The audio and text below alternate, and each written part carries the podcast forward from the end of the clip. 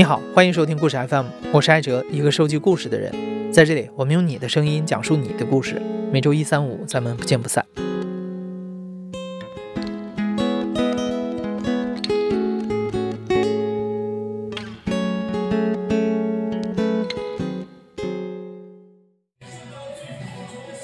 二零二零年，河南商丘下的一个小县城，市政府对面的新楼盘搭建起了一个红蓝相间的大帐篷。这是国庆假期的最后一天，里面塞满了一百多个小孩和大人，他们在等着看一场免费的马戏表演。尊敬的观众、下的朋友，在这里给大家说声抱歉，让你久等了。我们今天上午的演出时间已到，演出现在正式开始。帐篷里有个四米多高的铁栅栏，围出了一小块表演的场地，把观众和舞台隔开来。舞台内摆满了各种表演需要使用到的道具。首先为大家带来的是动物的驯化，《熊出没之快乐马戏团》。在动感的音乐背景下，一个身形健硕的驯兽师牵着一头大概有他肩膀那么高的黑熊走了出来。他领着黑熊围着栅栏转了一圈，向周围的观众示意。接着，驯兽师带着这只黑熊，又是爬单杠，又是双人跳绳，场边的孩子们不断的爆发出惊呼。在场的大人们好像表现得很平淡，可能是因为这个藏在楼盘里的马戏，在整个国庆期间，以每天三场的频率一直在表演。今天已经是第七天了，在座的不知道有多少大人是陪着孩子来看了一遍又一遍的。虽然这场表演主打的是动物马戏，但实际上人的杂技表演还要多一些。在几个眼花缭乱的杂技之后，观众迎来了今天的重头戏。好朋友们，让我们暂时离开杂技的世界，带入大家走进动物的王国——大型动物驯化，看大老虎的表演。听到这个欢呼声了吗？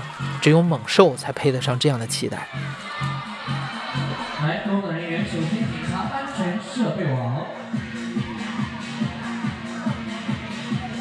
这一次，一共有两位驯兽师带着一只步伐缓慢的老虎走上了舞台。好朋友们，你们看老虎，它色彩斑斓、优雅美丽。大老虎，它浑身上下全是宝。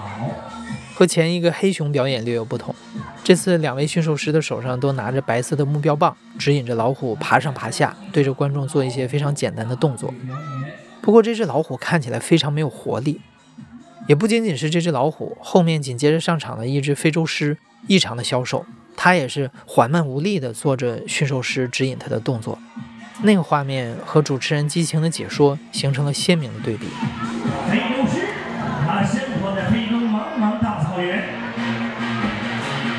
它色彩斑斓，身材矫健，它快如狸猫，似如闪电。演出到这里，出现了一个小插曲。本来狮子要躺下来做几个打滚的动作，但是它躺在地上以后，迟迟不愿意翻身。驯兽师拿着目标棒在狮子身边敲了几下，还是没有反应。于是驯兽师拿出了另一只手上抓着的鞭子，狠狠地在地上甩了几下，狮子才肯翻过身去。这只狮子是目前出现过的动物里最不配合的那个。它起身以后，本来是要走到驯兽师身旁的凳子上做一个亮相，但是它没有，反而沿着铁网慢慢地巡逻起来了。不管驯兽师怎么用棒子提醒他，用手抚摸他，他就是不上台。观众们这个时候都安静了下来。这种人与动物之间原始的张力，好像可以穿过铁丝网触达每一个人，让我们想起社会新闻里那些不断出现的猛兽伤人的故事。不过好在没有事情发生，这头狮子很快回到了表演的状态里，和驯兽师打了几个勉强及格的配合，就下场了。已经演出到了第七天，或许是人困马乏，表现不佳。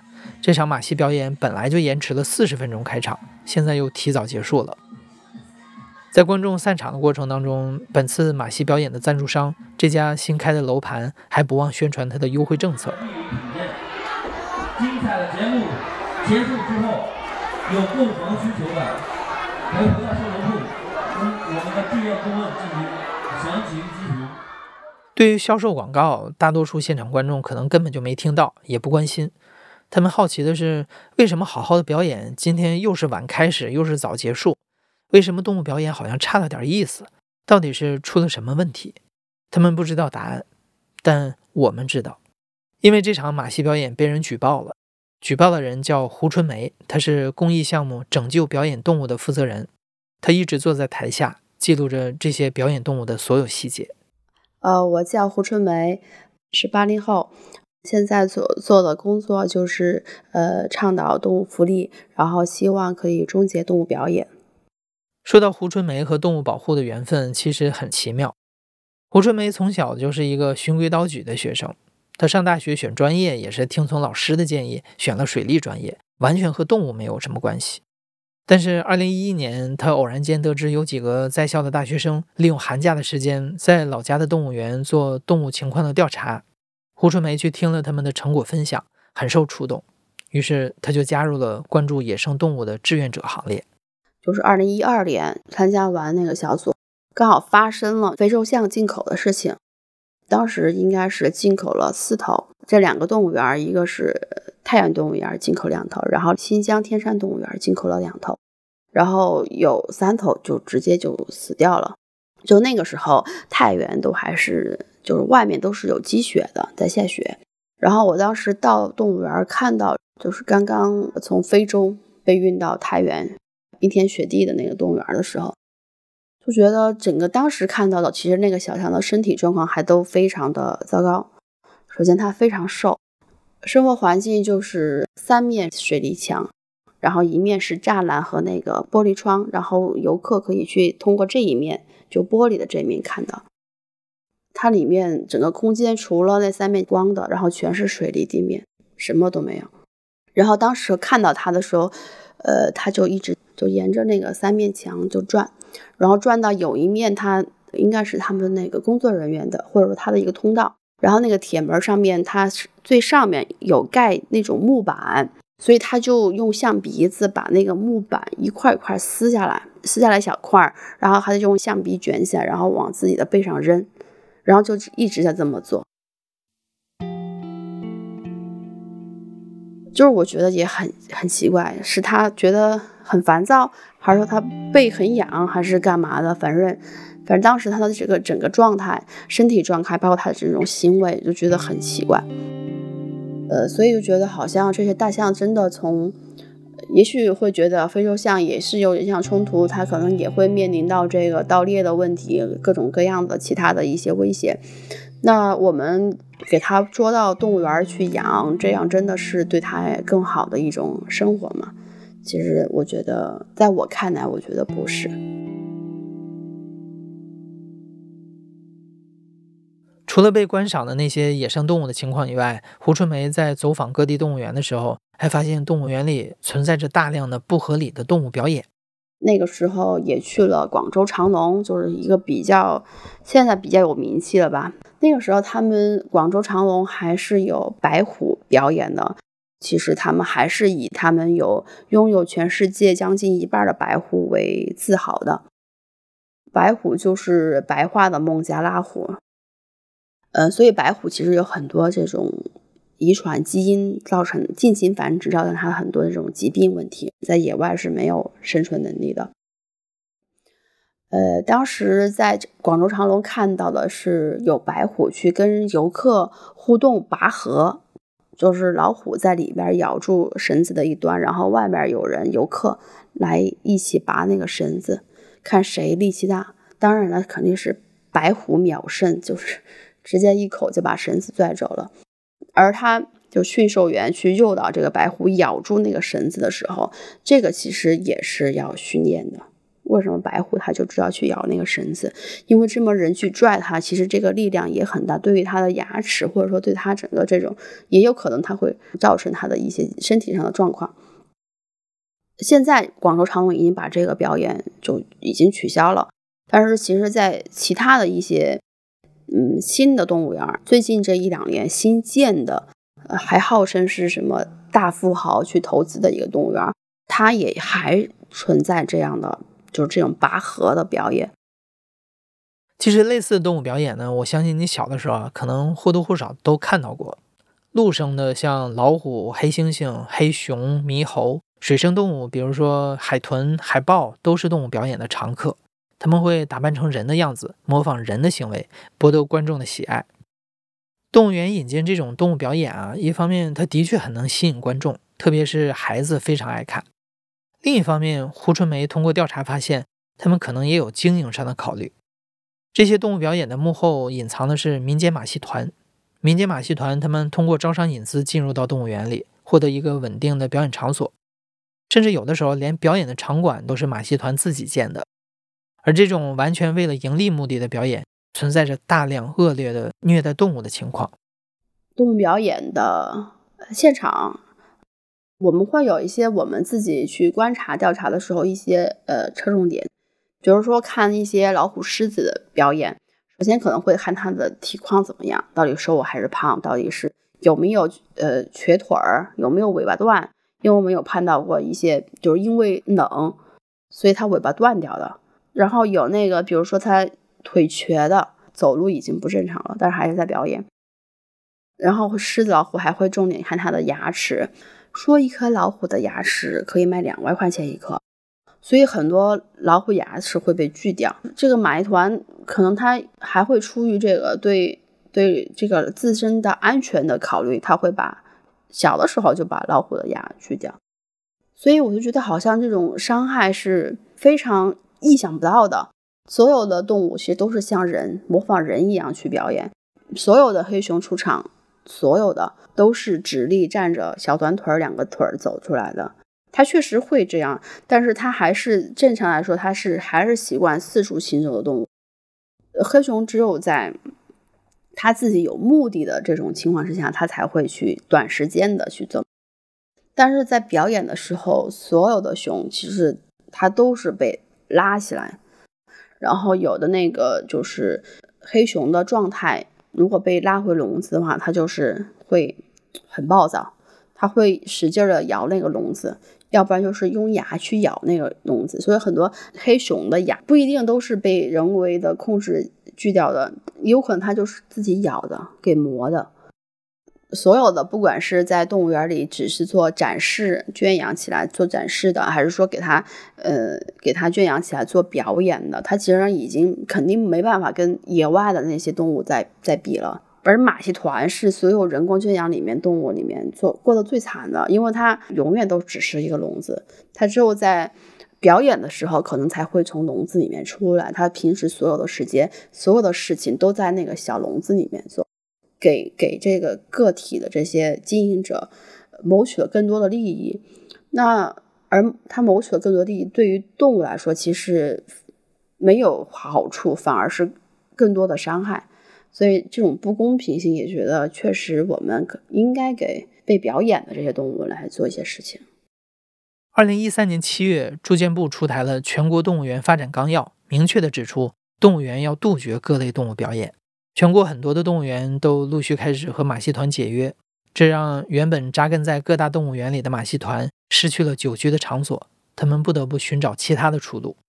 从二零一零年开始。全国各大城镇的房地产事业正是蒸蒸日上的时候，相比于来请明星站台，房地产商更需要一种经济实惠且深受男女老少喜爱的形式来招来顾客。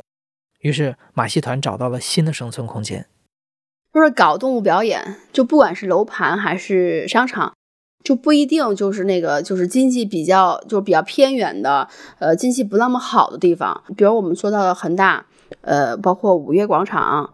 就这样的大房企，他们做的活动其实是比例比较高的，尤其我们还怀疑他可能是商量好的，就是就就一个马戏团就来回在这几个楼盘转。我们最开始关注到商场里面做马戏，其实是因为在北京那个清河那边的一个商场，我们当时那个时候也是想的是先不举报，我们先去跟这个商场主办方我们去沟通一下，可不可以说有这种可能，他们自己就就取消了。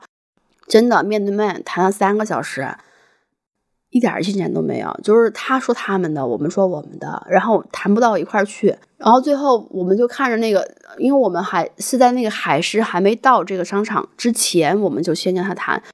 你就看着那个海狮来了之后，这个水池越来越涨，越来越涨，然后那个海狮一直在在挠自己，就你感觉它好像特别痒，我看着它的我自己都痒，然后也没有看见说有给它换水的，然后它平时嗯不表演的时候就在旁边一个那个小小笼子里面，它要限制它的自由，就让它不要去去去翻滚，就去去去捣乱，所以呃后来就举报了，就觉得好像也没有很好更好的办法了，结果举报完之后它是非法的。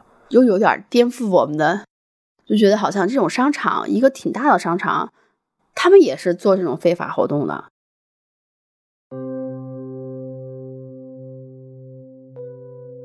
我想在这里也说明一下，今天这期节目我们不是要争论动物表演是否应该存在，而是希望从现有的法律框架下阻止非法的动物表演出现。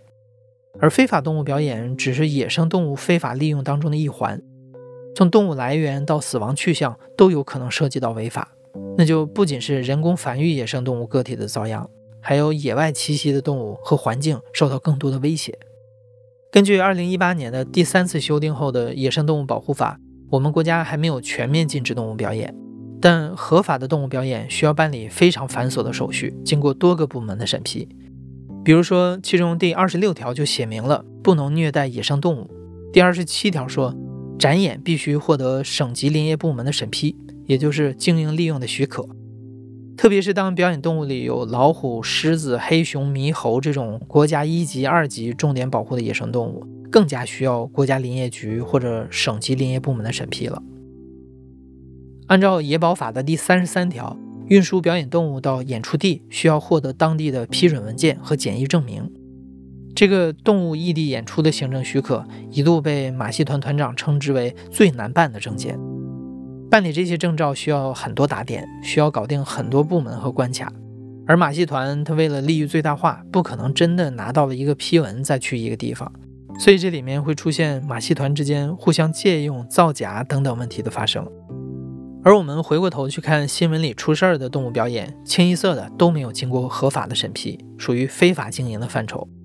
所以，胡春梅这么多年的工作，一方面当然是出于他对于动物福利的热爱，但另一方面，其实他也想规范动物表演的市场，试图寻找一种新的观赏野生动物的方法。在社交媒体还不是很发达的年代，胡春梅基本保持着一个月出差一次的节奏，一次要去到好几个地方的动物园、楼盘、商场暗访动物表演。不过，自从他负责了拯救表演动物这个小小的平台之后，有了社交媒体的帮助，他能很快地锁定马戏表演的具体位置和内容，提前联系有关部门。就像今天在商丘举办的这场马戏，就是胡春梅整理的国庆中秋双节一百场马戏表演中的一场。这场马戏表演之所以晚开场，正是因为胡春梅联系了森林公安，让他们来检查马戏团的资质。但让他意外的是，森林公安并没有叫停表演。于是散场之后，胡春梅立刻打电话去询问究竟是怎么回事儿。喂，哎，你好。你好。哎，你好，我是今天早上的时候就是反映过那个，嗯。那个、那个、那个、那个地方是吧？我们已经去过了。他那个他的检疫证跟那个跟驯养繁殖许可证都有这一块儿。人工繁育许可证只是表示它可以养吗？它不能表演呢？它可以，可以，它可以饲养。因因为以前这一块儿我们 查的东西也是这，它如果是有驯养繁殖许可这一块儿，有检疫这一块儿，这一块儿它这个表演这一块儿的具体归谁管？这一块儿我还真不清了。呃，表演是属于经营利用活动，所以它得办经营利用许可。那经营利用许可证不看？他这个，他这个，呃，他这一块儿，他是谁？他就是报批的是谁这一块儿？他往哪报批的？现在我们不知道，没没给我们报批。那他没有报批也可以进行吗？他们这个速度我觉得是挺快的，但是我觉得这个结果是不太，就不是。不太符合我们期待的吧？因为就像刚才在电话里面也谈到，其实想饲养野生动物，它需要有一个人工繁育许可证，这个是肯定的。包括现在因为这种疫情的原因，所以对它这个检疫也更严格，所以他们会检查一下。以前可能都不太检查，就是检疫合格证明。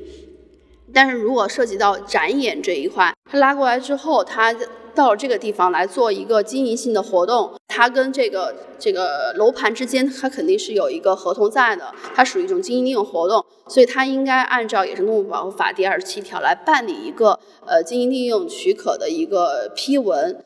但是现在呃，目前按照这个森林公安给我们的反馈，他们是没有这个许可文件的。这个这个表演本身还是有一些法律上的问题。因为这场动物表演里出现了老虎，老虎的审批权在国家林业和草原局。而根据二零一七年的一份文件，老虎的审批权处在暂停的状态，所以只要马戏团展演了老虎，它一定是违法的。胡春梅又联系了河南省林业局。嗯，你说没有什么证？他没有没有经营利用证、利用利用证吗？对对对，他只有那个人工繁育许可证和那个检疫的那个检疫合格的那个，但是他没有，他说是。这个我们还不不那个，我这是值班室。因为这个还需要专业人员来来来来来解释。那你这样吧，你要那我们留个电话，我们转转给业务部门，到时候到时候落实一下这个事情。呃，他们今天上午表演完了，下午三点钟还有，然后晚上还有，然后希望可不可以下午的时候过来查一下他们这个。嗯，这个卖房子他们在搞这个活动是不是？对对对。有动物表演是？有老虎，有一头老虎，有一头狮子、熊和猕猴。和猴子是吧？对，它那个老虎的牙好像都被锯掉了，就是它那个，就看着，嗯。嗯嗯，好，好，好，好，谢谢你啊。即使在法律条例相对完善的情况下，你想要禁止动物表演，需要面对的也是一个复杂和无奈的现实。正因为野生动物保护这个议题涉及到林业部门、公安部门、市场监督部门，每个部门负责内容又有互相重合的地方，非常难管，所以很容易出现三不管地带。比如当天下午，胡春梅又去了县里的林业局咨询值班的工作人员，下午和晚上的那两场马戏啊，还有没有叫停的可能？县林业局的人无奈地告诉我们，因为林业局现在正在改制，他们的执法证还没有办下来。所以他们不是不想管，而是现在真的管不了。不过他们也非常关心动物的情况，直接给森林公安打去电话，想推进一下这件事儿。现在现在俺没有执法证，俺去的他不听的，你知道不？那跟那叫停，那那派那派个人给停了一路，叫叫停住了，别再演了，就这个意思。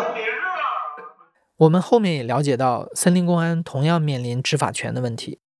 二零一八年，森林公安从之前的国家林草局转化到了公安部统一领导，现在只查类似盗猎这样的刑事案件，不再管动物表演这类只查资质的行政案件。收到这样一连串的坏消息以后，胡春梅倒是很淡定。他说，以前执法部门接到他的举报电话，甚至会说这是他们第一次收到这样的举报。而现在，因为越来越多的人能够对动物表演活动展开监督，执法部门也越来越重视。比如，二零二零年，浙江省就地方立法做出了禁止在商场、广场、道路和居民小区开展陆生野生动物公众展示的活动。我们已经看到了进步，而这些年在缓慢推动这项事业的过程当中，胡春梅也没少受到过来自于马戏团的恶意攻击。其实昨天也能感受到，呃，已经被磨得没脾气。对，已经没有脾气了。要以前的话，就直接干上，你们为什么不去，就吵起来了。现在我觉得我已经态度很好了，然后我就觉得好像，因为跟他发脾气好像不管用，经常委屈啊，就觉得，比如马这林业部门不理解我们的时候，觉得你们就是来找茬的，然后就我觉得我们不是来找茬的呀，我们就是想来帮着一起规范这个，就我们的目标已经很低了。我们去跟他们谈的时候，其实很少去谈动物很可怜，就都还是以法律为基础，你把法条一条写出来，他自己就会看。你跟他讲太多，这个动物在那儿很可怜的时候，他其实没啥用。头两头两三年，呃，去到把我们看到的这个情况反映给林业部门的时候，可能也会说，你们是哪里的呀？你是哪个单位的？然后你这个是境外势力吗？就什么什么什么的。包括我们做信息公开申请，都会说你这个是境外势力在在为境外势力套取信息，说我们。不是有一次那个马戏团的人一起联名上书，我是黑恶势力嘛？说胡春梅就是一个黑恶势力，然后怎么怎么样的，把我们逼上绝路，怎么怎么样的？说你就是在虐伤害动物，你就是把动物也逼上绝路，以后动物就没饭吃了，没到时候没肉喂了，反正大概这个意思吧。我觉得其实在我看来都很多，就就一个国庆这么八天的时间，我们都能搜到一百个，一百场活动里面，可能这个利益也是很可观的。那可能我不觉得他们真的是有有那么那么悲惨，这一百个还只是流动在外面的，还没有算在动物园里面、动物园或者海洋馆里面的。所以在我看呢，我觉得并没有说他们在这个市场在萎缩。我觉得当时候他们说我们筹款，说我们我们当时应该有上线一个腾讯公益有上线一个众筹项目，呃，是筹那个大象保护的一个。然后应该是筹了五万多块钱吧，然后说我们怎么怎么滥用资金什么的，然后最后他们好像他们应该是给好几个部门都发了他们这个联联名信，但是他们那个联名信其实也有很多问题啊，就比如说他们呃号称两百多个马戏团，然后他们都有那个盖章签字儿什么的嘛，其实好几个都是我们举报过的违法表演的，最后他们这个事情应该也是。呃，有反映给民政部，因为民政部是主管社会组织的，所以最后民政部出要求我们把我们所有的每一笔那个支出收入都汇报给他们，然后最后也没什么问题，都是很公开的，大家都知道我们反正就是做这样的事情，所以我觉得影响不大。嗯，但是呃，我觉得比较介意的是说有一些在我们看来应该是我们支持者的人没有成为支持者，我觉得这个是比较。我个人是比较遗憾，或者说比较失望的。比如北上广这种可能经济发达的地方，它可能在呃这种公益氛围或者环保氛围应该是更浓烈的。就是比如说可能观鸟活动啊，或者说一些这种野外的自然教育活动，它应该是比较多的，支持就是拒绝动物表演这种理念的。我觉得你做自然教育的机构，应该就是让建立起人和自然的一种。连接，让他们去关心我们身边的环境，关心我们身边的这些其他的非人动物。但是我发现有的自然教育机构，他办活动都还会去看动物表演，反正我自己是理解不了的。从二零一四年开始全职投入到拯救表演动物这个事业之后，这么多年，其实胡春梅一直是孤军奋战，她奔波在各个城市。一遍又一遍地重复着今天她在商丘所经历的一切。那一年的国庆，在出发调查之前，胡春梅回了一趟老家。她在自己的公众号“拯救表演动物”上，难得地分享了一段自己的心里话。她说：“环视自己一事无成，没钱、没房、没车，工作不体面、不稳定，还是个老姑娘，没人嫁，什么都没有，在老家是不受待见的。这到底是现实还是虚幻？”但是紧接着下一行。他又发出了一个动物表演的线索，然后说：“狮子和熊就在那里，实实在在。这种非现实的现实，让我对人生才有那么些期待，也觉得更有意义，生而为人的意义。可能以前太乖了，所以叛逆期从大学开始，从转专业开始。因为我时不时就会想，就是就是生而为人，或者说我活在这个世上，我的意义是什么？如果跟大家。”大多数人一样，就是为了活着去挣套房子，或者说去去供个小孩出来，然后让他出人头地，就就就那有什么意义呢？就是他不是我自己啊，呃，反正现在人口世界 人口这么多，不在乎这我我的或我的后代什么的，反正我就觉得好像希望自己的人生是有点意义的，是有一些能够留下来的东西吧。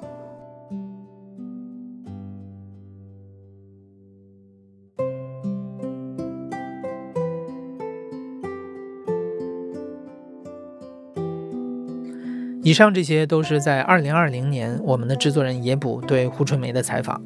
我想最后可以让野捕自己聊一下，当初为什么没有把这期节目做出来，而现在为什么又想发了。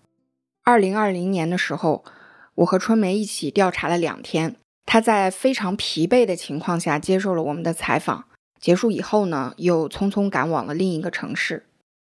我当时和她约定，这个故事一定会尽快上线，没想到一拖就是两年。现在想起来，当时为什么没有立刻整理这个故事？可能是因为我觉得它并不是一次成功的救助。春梅的诸多努力并没有带来什么实质性的改变，很令人沮丧。所以说实在的，我不知道要怎么体现他这份工作的价值。而后来的两年呢，社会中人的问题变得越来越明显，谁又会去关心几只动物的命运呢？但也就是在这两年里，野生动物却经常登上社会头条。比如说，在去年的四月，杭州野生动物园就有三只金钱豹出逃；五月，河南安阳和安徽蚌埠接连发生了两起饲养员被老虎攻击致死的事件；六月，十五只大象从西双版纳出逃。一路向北，而到了今年三月，南京的一只猕猴因为管理不善逃逸到了城市中。这些许许多多的新闻，让我们在动物身上看到了他们对于自由的向往，其实就好像看到我们自己一样。春梅后来告诉我，这两年表演动物的境遇没有发生什么实质性的改变，而她呢，也因为疫情没有办法像以前一样频繁的出差。到第一线直接干预非法的动物表演，所以他开展了一个新的项目，叫 Open 计划，希望把以往积累的工作方法分享给大众，让更多关心动物表演的人能够成为行动者，继续的推动动物福利，最终有一天能让动物和我们不必在铁网的两端相见。在做这期节目的过程中，我翻出了一段几乎已经被我遗忘的录音。采访前一天，我和春梅还去了当地的一家游乐场，据说那里也在演马戏。我们到的时候，其实已经散场了，只能透过支开的帐篷帘子看到关在笼子里的老虎和黑熊。在春梅独自前去调查的时候，我找了围在旁边的小朋友，想问问他们看马戏的感受。你们你们看表演了吗？看了。你们觉得好看吗？好看。啊，哪个最好看呀？老虎。老虎啊，跟我说说呗，老虎怎么了？我们没看到。老虎怎了？老虎很懒，啥都不很懒是吧？还有什么？特别懒。山羊的。山羊就山羊，还有和别的吗？山羊。山羊熊。还有小狗跟它跳舞。你觉得他们这样可怜吗？挺可怜的，刚才都是被那棍儿打，然后。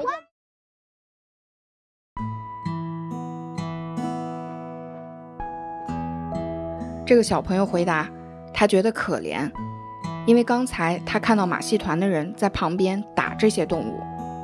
从这个孩子格外肯定的回答里，让我相信春梅所做的事情虽然极其困难，但她是一个。有希望的事业。你现在正在收听的是亲历者自述的声音节目《故事 FM》，我是主播艾哲。本期节目由野捕制作，声音设计 Kanguru。感谢你的收听，咱们下期再见。